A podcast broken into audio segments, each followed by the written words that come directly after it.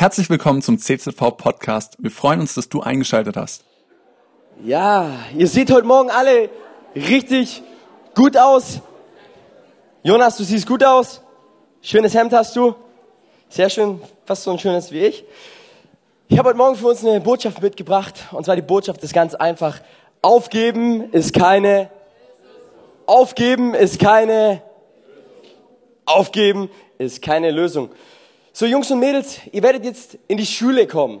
Ja, und in der Schule werden euch gewisse Sätze von Lehrer prägen werden, okay? Ich habe so ein paar Sätze mal mitgebracht. Und zwar, das werden eure Lehrer sagen, das werden sagen, wenn ihr nicht leise seid, dann machen wir die Pause durch Unterricht. Ein zweiter Satz, ich beende den Unterricht, nicht die Glocke. Ruhe da hinten in der Ecke. Hier vorne spielt die Musik. Der Lautstärke nach zu urteilen, dürftet ihr mit der Aufgabe schon fertig sein. Ihr kennt den. Und dann say it in English, please. Im Englischunterricht, say it in English, not in German. Zu 100 Prozent werden diese Sätze eure Schullaufbahn prägen. Und dann werdet ihr mit zwei Arten von Schülern konfrontiert werden in eurer Schullaufbahn. Und zwar, da gibt's die einen, ja, die bei eine zwei Wein. Die gibt's tatsächlich. Und dann die einen, die bei einer vier einen Sinn für ihr Leben wieder bekommen, die dankbar sind für die vier. Ausreichend, ich habe es geschafft, ich bin durch einigermaßen. Ja, Mama wird stolz auf mich sein, es geschafft. Und was ich euch sagen möchte ist, es werden Zeiten kommen in eurer Schule, wo ihr am liebsten aufgeben würdet. Ja, und die McDonalds-Karte ausspielen würdet. Ja, als ich die erste Aufgabe der Mathearbeit gesehen habe, das war mein McDonalds-Moment.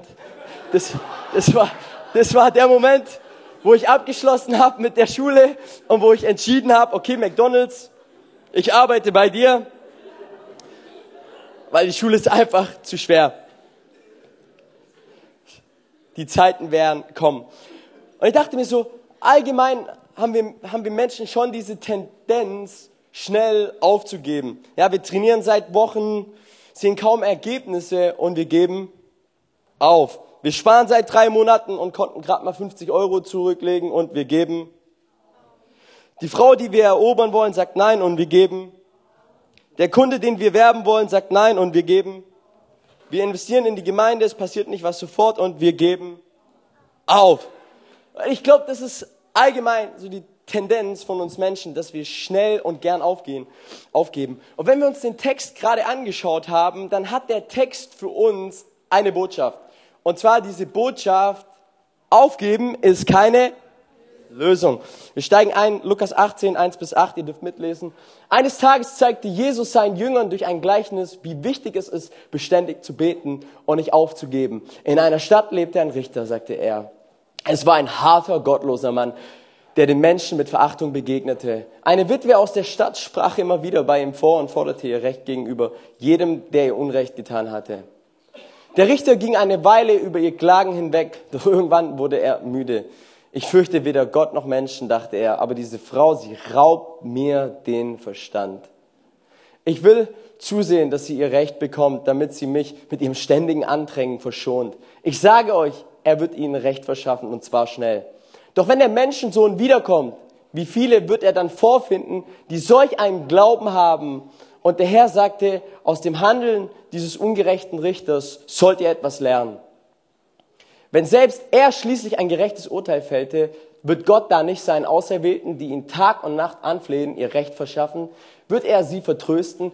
Ich sage euch, er wird ihnen Recht verschaffen und zwar schnell.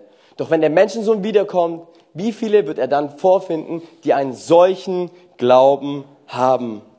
Ihr Lieben, im Text lesen wir von einer Frau, die immer wieder, sag mal immer wieder, von einer Frau, die immer wieder den Richter der Stadt aufgesucht hat, um ihr Recht zu bekommen. Und wir wollen mal anschauen, wollen uns fragen, wer war diese Frau? Was kennzeichnete diese Frau? Und zwar, wir lesen, diese Frau, sie war eine Witwe. Und ich glaube, das ist das Allerschlimmste im Leben, wenn du deinen Ehepartner oder deine Ehepartnerin verlierst. Ich kann mir vorstellen, wenn ich diese Frau vor meinen Augen sehe, dass diese Frau zerbrochen war. Sie stand tagtäglich vor dem Grab ihres Mannes und sie vergoss ihre Tränen, weil sie so verletzt war davon, dass ihr Mann nicht mehr da war. Sie fühlte sich allein. Damals, da war das Leben im Haus. Es gab viele Menschen, die, die unterwegs waren in diesem Haus und plötzlich war sie allein. Sie vermisste die Stimme ihres Mannes, die, die ins eine Ohr hineinging und zum Herzen hin, hinunterkam. Sie vermisste seine Witze, sie vermisste den Humor, den er an den Tag legte. Sie vermisste seine, seine Männlichkeit. Und diese Frau, sie war, sie war einsam dadurch, dass ihr Mann nicht mehr da war. Und es war einfach nicht mehr da. Nicht mehr da. Sie, sie musste schauen, hey, wie kriege ich jetzt mein ganzes Leben auf die Reihe? Wie kriege ich mein Leben gebacken? Und ich glaube, diese Frau, sie war tatsächlich auf sich selber gestellt. Weil wenn wir äh, in die Bibel hineinschauen, dann sehen wir, zu der Zeit Jesu hatten es Witwen viel, viel schwieriger, als Witwen es heute haben. Ja, heute ist man wirtschaftlich, ist man rechtlich und sozial abgesichert. Auf gut Deutsch gesagt, man hat jemand. Damals hatte man niemand. Die Frau, sie war hilflos, sie war alleine und hatte viele Probleme. Man tat ihr Unrecht. Und ich glaube, diese Frau, sie fühlte sich ein Stück weit vom Leben verletzt. Sie fühlte sich verletzt vom Leben. Und vielleicht bist du heute hier und du fühlst dich auch vom Leben verletzt, weil du Leid erlebt hast, weil, weil du in einer schrecklichen Situation bist. Dann möchte ich dir sagen, dass es einen Gott gibt, einen Gott, der dich liebt, einen Gott, der dich sieht und einen Gott, der an deinen Problemen teilhaben möchte. Es ist ein Gott, der, der dich sieht. Es ist ein Gott, der dich liebt in deiner Situation, wo du gerade drin steckst. Diese Frau, sie hatte viele Probleme. Aber was mich bewundert und was mich gleichzeitig auch herausfordert an dieser Frau ist, dass trotz ihrer Situation kam sie immer wieder. Trotz ihrer Situation kam sie immer wieder zum Richter, um sich Recht zu verschaffen. Und wer war dieser Richter? Was kennzeichnete diesen Richter? Dieser Richter war ein Mann ohne Herz für die Menschen. Es war ein Mann ohne Herz für die Menschen. Er war in dieser Stadt unterwegs und er hatte die Verantwortung über, über das Gericht und über die Entscheidungen, die stattfinden müssen. Aber dieser Richter, er, er hatte kein Herz. Er hatte kein Herz für die Menschen. Er hatte zwar eine große Verantwortung, aber er war kein Herz, da war keine Leidenschaft da für die Menschen. Er hat ein Herz für eine Sache, und zwar er hat ein Herz für seinen eigenen Geldbeutel. Weil er half den Menschen, die finanziell etwas zu bieten hatten. Aber die Menschen, die finanziell nichts zu bieten hatten, den half er nicht. Ja, er war gottlos, sagt uns die Bibel. Also er lebte ein Leben ohne Gott. Gott spielte keine Rolle. Er lebte nach seinen eigenen moralischen Vorstellungen, nach, seinen, nach seiner eigenen Meinung, wie das Leben zu funktionieren hat. Und er wollte mit dieser Frau nichts zu tun haben. Weil die Frau, sie hatte keinen gesellschaftlichen Status. Ja, sie fuhr kein Mercedes-Benz oder trug keine Rolex. Es war eine Frau, sie hatte kein Ansehen, sie hatte keine Villa am Meer und gehörte auch nicht zur Oberschicht der Gesellschaft, sondern diese Frau, sie gehörte zur Unterschicht der Gesellschaft. Und ich möchte heute Morgen mein Augenmerk auf die Frau legen, weil ich glaube, wir können von dieser Frau extrem viel lernen, okay? Und ich möchte mit euch drei Punkte anschauen, die wir von dieser Frau lernen können. So der erste Punkt ist, diese Frau, sie kannte den Richter, das Gesetz und ihr Recht. Die Frau, sie kannte den Richter. Warum kannte sie den Richter? Ganz einfach. Sie kam tagtäglich zu dem Richter. Sie kam Tag ein, Tag aus zu diesem Richter, um sich ihr Recht bei diesem Richter zu verschaffen. Und ihr Lieben, ich glaube, wir dürfen Gott immer mehr und mehr kennenlernen. Wir dürfen Gott immer mehr und mehr kennenlernen. Weil, wie ich mir Gott vorstelle, steht in einer direkten Beziehung zu mir selbst. Mein Gottesbild beeinflusst mein Denken und mein Handeln. Ich glaube, als Kirche, als Nachfolger Jesu brauchen wir ein gesundes Gottesbild. Wir brauchen ein gesundes Gottesbild, das uns tatsächlich aufzeigt, wie Gott ist und wer Gott ist. Wenn ich denke, dass Gott weit weg ist, was ist die Auswirkung, Malte? Ja, wenn ich denke, dass Gott weit weg ist? Ist er, glaube ich, nah. Ja, du glaubst, dass er nah ist? Aber es ist so, wenn ich denke, dass Gott weit weg ist, dann werde ich wahrscheinlich auch nicht zu Gott beten, weil Gott ist ja weit weg. Gott ist ja irgendwo weit weg, ich kann ihn nicht anfassen und dann werde ich wahrscheinlich auch nicht beten. Ich denke, er ist weit weg.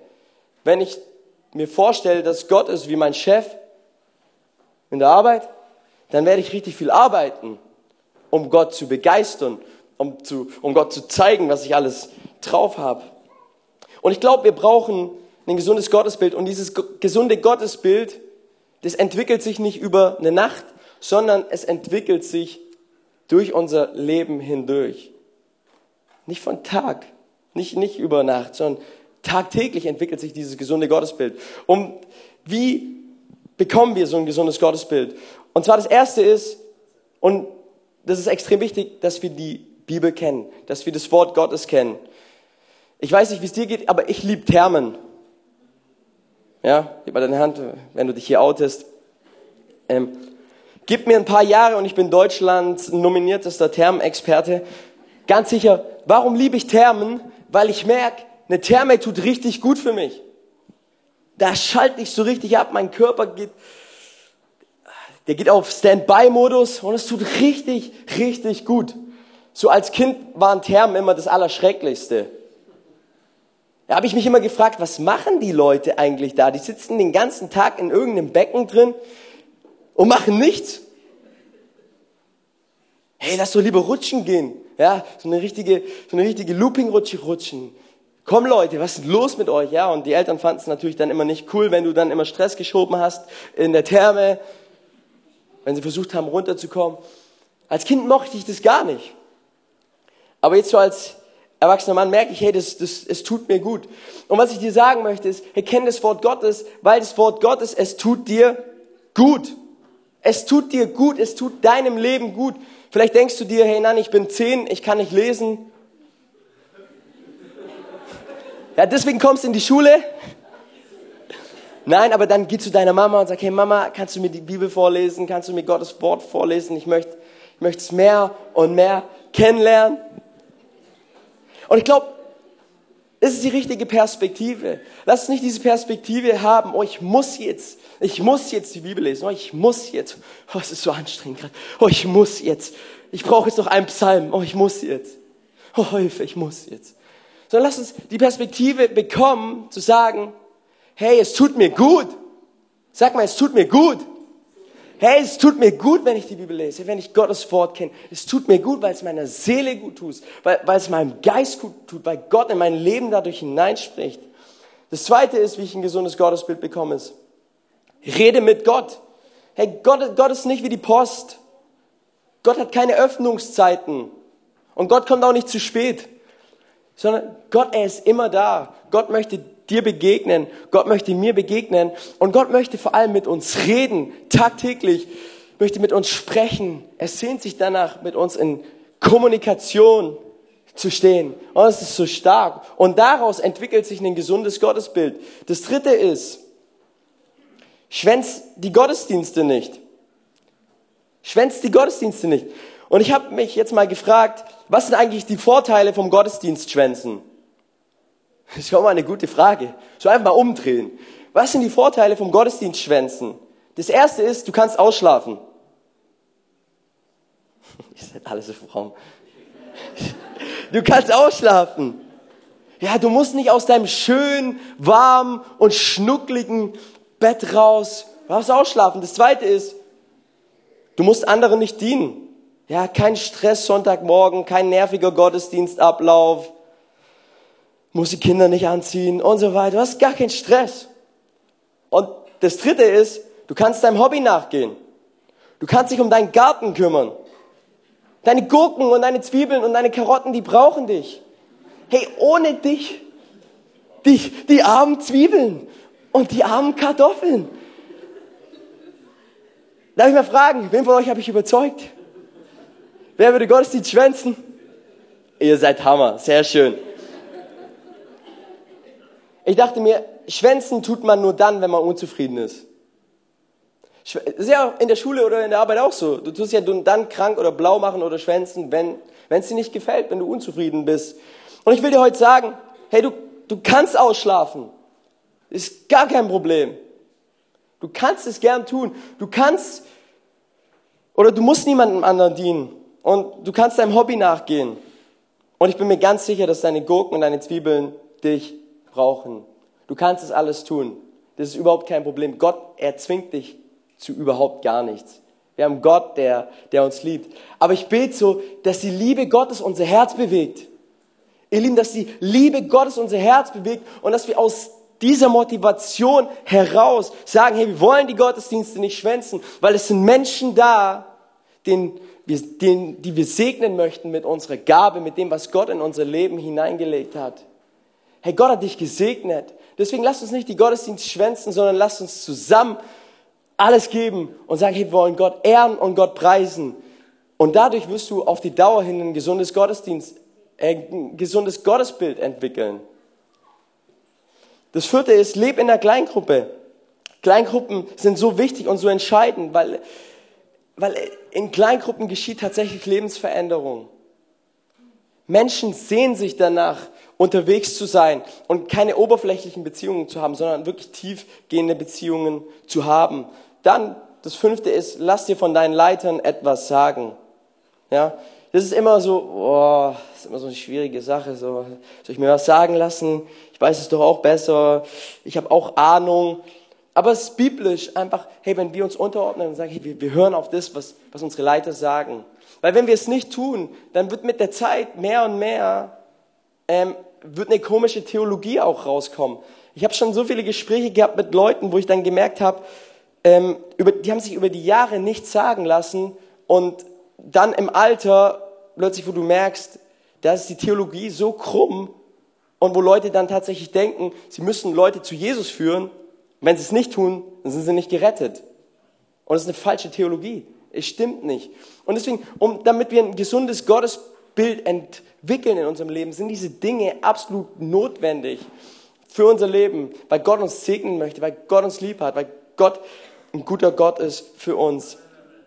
Ähm, das Gleichnis sagt nicht, dass Gott wie dieser ungerechte Richter ist. Gott ist nicht böse. Gott ist auch nicht ungerecht, sondern Gott, er ist gut. Und weil Gott gut ist, ist Gott auch gerecht zu uns. Gott in seinem Wesen ist gut und deshalb ist er gerecht zu uns. Deswegen begegnet er uns, dir und mir absolut gerecht. Aber trotzdem lässt Gott manchmal längere Krisen auch in unserem Leben zu. Ich kann mir vorstellen, bei dieser Frau, es war eine längere Krise. Ja, sie kam tagtäglich und klopfte an beim Richter. Es war eine längere Krise. Aber oft sind eben diese Krisenzeiten dafür da, dass Gott in diesen Krisenzeiten uns aufsuchen kann, um in unser Leben hineinzusprechen. Weil wenn unser Leben immer erfolgreich ist, wenn es uns immer gut geht, wenn immer alles läuft nach Plan A, dann wird es so sein, dass wir Gott vergessen. Und da rede ich aus eigener Erfahrung und du wahrscheinlich genauso. Wenn alles gut ist, wenn alles gut ist, dann suchen wir Gott oft nicht. Und deswegen lässt Gott ab und zu auch Krisen in unserem Leben tatsächlich zu, um uns auszurichten, um uns neu zu fokussieren, dass wir zu Gott kommen. Diese Frau, das können wir lernen, sie kannte den Richter, sie kannte das Gesetz, sie kannte ihr Recht. Und lasst uns echt ein gesundes Gottesbild entwickeln in unserem Leben. Das ist das Erste, was wir lernen können. Das Zweite, was wir von der Frau lernen können, ist, dass diese Frau eine ganz klare Erwartung an den Richter hatte. Sie hatte eine ganz klare Erwartung. Okay, ihre Bitte sah nicht so aus, ja, du lieber Richter, du bist der Schönste, du bist der Netteste im ganzen Land. Ich finde dich richtig cool. Ich bin zwar schon zum 243.000. Mal bei dir und ich weiß, irgendwann mal wirst du mir mein Recht verschaffen. Du bist so gut. So sah die Bitte des Richt so sah die Bitte dieser Frau nicht aus, sondern diese Frau, sie ging hin und sagte, lieber Richter, ich habe eine ganz klare Erwartung an dich. Du bist der Richter der Stadt. Leb so und entscheide so. Ich habe Not. Ich bin verletzt. Ich brauche deine Hilfe und ich gehe nirgends woanders hin. Und ich glaube, die Frau, wenn wir den Text richtig studieren, die Frau, die war richtig impulsiv. Die war nicht nur so Streichel, Streicheleinheit, sondern im Text heißt es, dass diese Frau dem, dass der Richter Angst hatte, dass, dass die Frau ihm einer unter die Augen klatscht. Die Frau war richtig impulsiv. Die hat ihm mal eine richtige Ansage gemacht. Gesagt, hey, Du weißt Bescheid, Richter. Du kümmerst dich um mein Anliegen. Warum sage ich das so? Weil ich glaube, wir dürfen unsere Dinge vor Gott klar formulieren. Wir dürfen unsere Dinge vor Gott klar formulieren und erwarten, dass Gott handelt. Ja, schreib die Dinge auf, die, äh, die, wo du gerade merkst, dass du die auf dem Herzen hast und wo, wo einfach Gebet für notwendig ist. Formulier sie klar und erwarte Gott, bitte handel, mach du einen Unterschied, hilf mir. In Jakobus 5, 14 bis 16 heißt, ist jemand von euch bedrückt, dann soll er beten. Ist jemand guten Mutes, dann soll er ein Lob singen, Lied singen. Ja? Habt ihr Lust, ein Lied zu singen? Bruder Erwin, willst du ein Lied anstimmen? Ja? Bruder Erwin, willst du ein Lied? Wir singen alle mit. Will jemand ein Lied anstimmen? Von den Älteren? Seid ihr gut drauf oder nicht? Dann soll, die Bibel sagt, dann soll er ein Loblied singen. Dann soll er ein Loblied singen, wenn es ihm gut geht.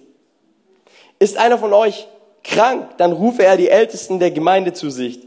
Sie sollen Gebete für ihn sprechen und ihm im Namen des Herrn mit Öl salben. Das gläubige Gebet wird den Kranken retten und der Herr wird ihn aufrichten.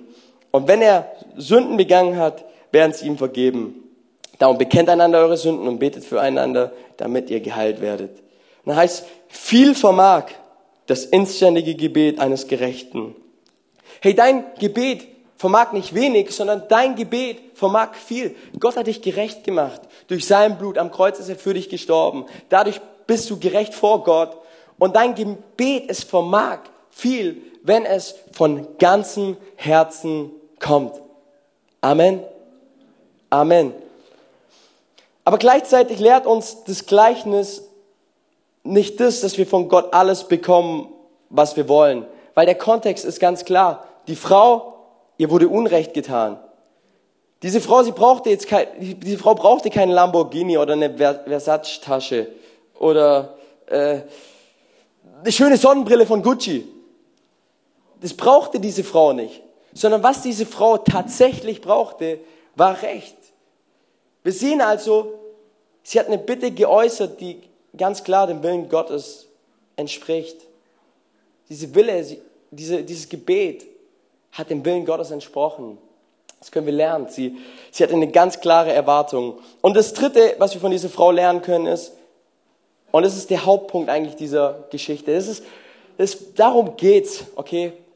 Und zwar, sie blieb dran. Diese Frau, sie blieb dran. Wir lesen, die Witwe sprach immer wieder. Die Witwe sprach immer wieder bei dem Richter vor. Ihr Lieben, was mich beeindruckt ist, diese Frau, sie kam immer wieder, aber nicht zu einem guten Richter, wo sie ganz genau wusste, er wird ihr Recht verschaffen, sondern sie kam zu einem Richter, der böse war. Zu einem Richter, der böse war. Und wisst ihr was? Ich bin ganz ehrlich, ich glaube, ich hätte aufgegeben. Ich hätte aufgegeben, weil ich mir denken würde, hey, der ist so böse zu mir, der will mir tatsächlich nicht helfen. Ich habe gerade so ein Microsoft-Abonnement ähm, und ich versuche das zu kündigen. Ich versuche das zu kündigen und ich rufe da tagtäglich an und ich komme bei einer Frau raus, tagtäglich, bei der gleichen. Ich glaube, diese Frau mag mich nicht so. Und ich frage diese Frau so, ich schilder ihr mein Problem und das Einzige, was tagtäglich kommt, ist, ja, es tut mir leid, wir können Ihnen leider nicht weiterhelfen. Und ich rufe wieder an und ich komme wieder bei der gleichen Frau raus. Und ich denke mir schon, hat Microsoft nur eine Frau, eine Kundenberaterin? Wie kann das sein? Und die Frau sagt schon wieder, hey, ich kann Ihnen leider nicht helfen. Tschüss, boom, aufgelegt. Und ich rufe da gerade tagtäglich an. Tagtäglich rufe ich an. Mit einem Ziel, mit einer Vision, dass Microsoft endlich aufhört, mir 8 Euro von meinem Konto monatlich abzubuchen. Dass sie endlich aufhören. Und ihr Lieben, ich werde immer wieder, ich werde immer wieder, ich werde immer wieder anrufen, bis ich irgendwann mal dieses Problem gelöst habe Immer wieder. Und ihr Lieben, dieses immer wieder, dieses immer wieder, es kann gut sein. Aber dieses immer wieder, es kann auch nervig sein. Ich wohne in Elrichshausen, neben der Kirche, direkt neben der Kirchturmglocke. Und lass mich dir eines sagen. Immer wieder Leute dieses Ding. Ich wach morgens auf um 6.04 Uhr. Und es dauert vier Minuten lang.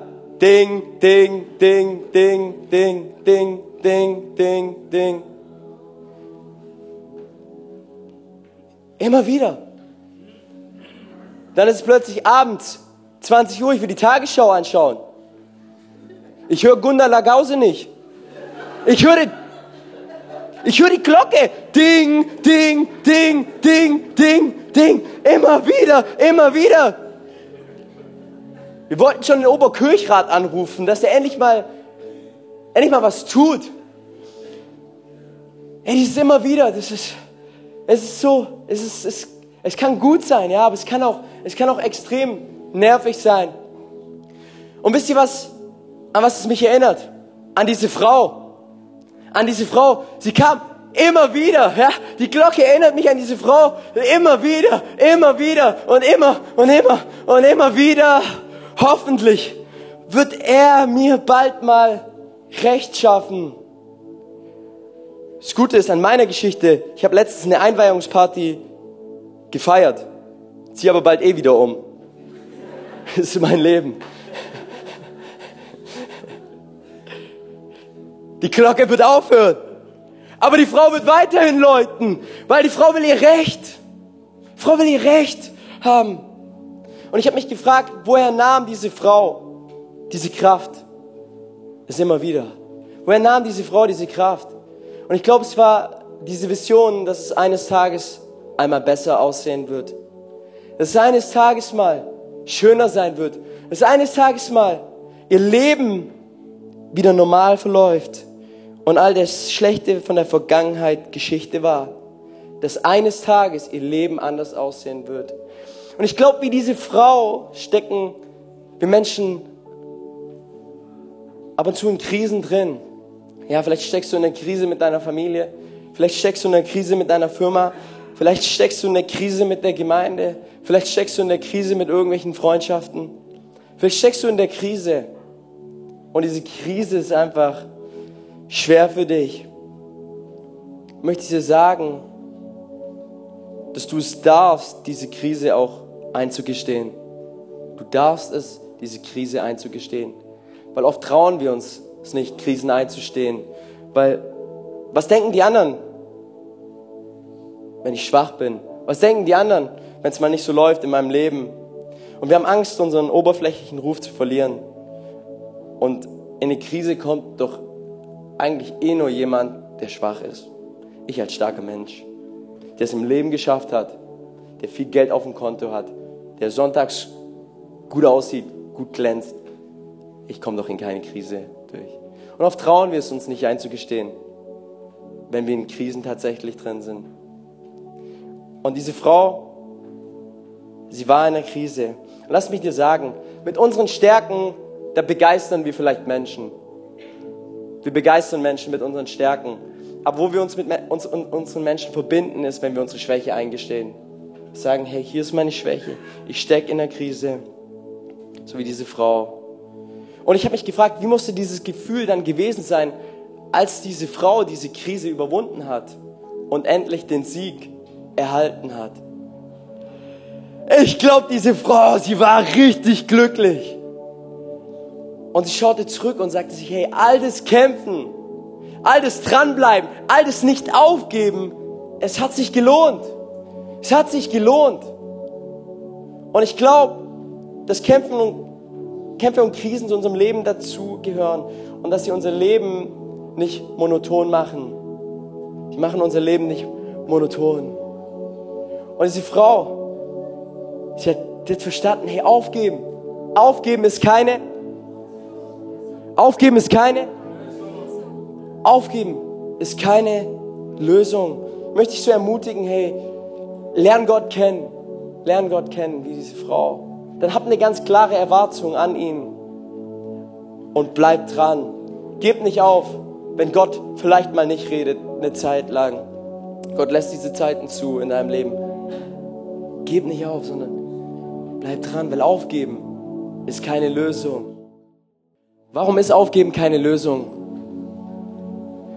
Aufgeben ist deshalb keine Lösung, weil Gott hat dich nicht aufgegeben. Gott hat dich nicht aufgegeben. Und vielleicht bist du heute hier und vielleicht spreche ich zu einzelnen Menschen heute und du fühlst dich aufgegeben von einer Situation, von einer Familie, von Umständen. Du fühlst dich aufgegeben. Dann möchte ich dir durch Gottes Wort sagen, es ist keine Lösung aufzugeben, weil Gott hat dich nicht aufgegeben. Jesus zeigt dir am Kreuz, wie sehr er dich liebt.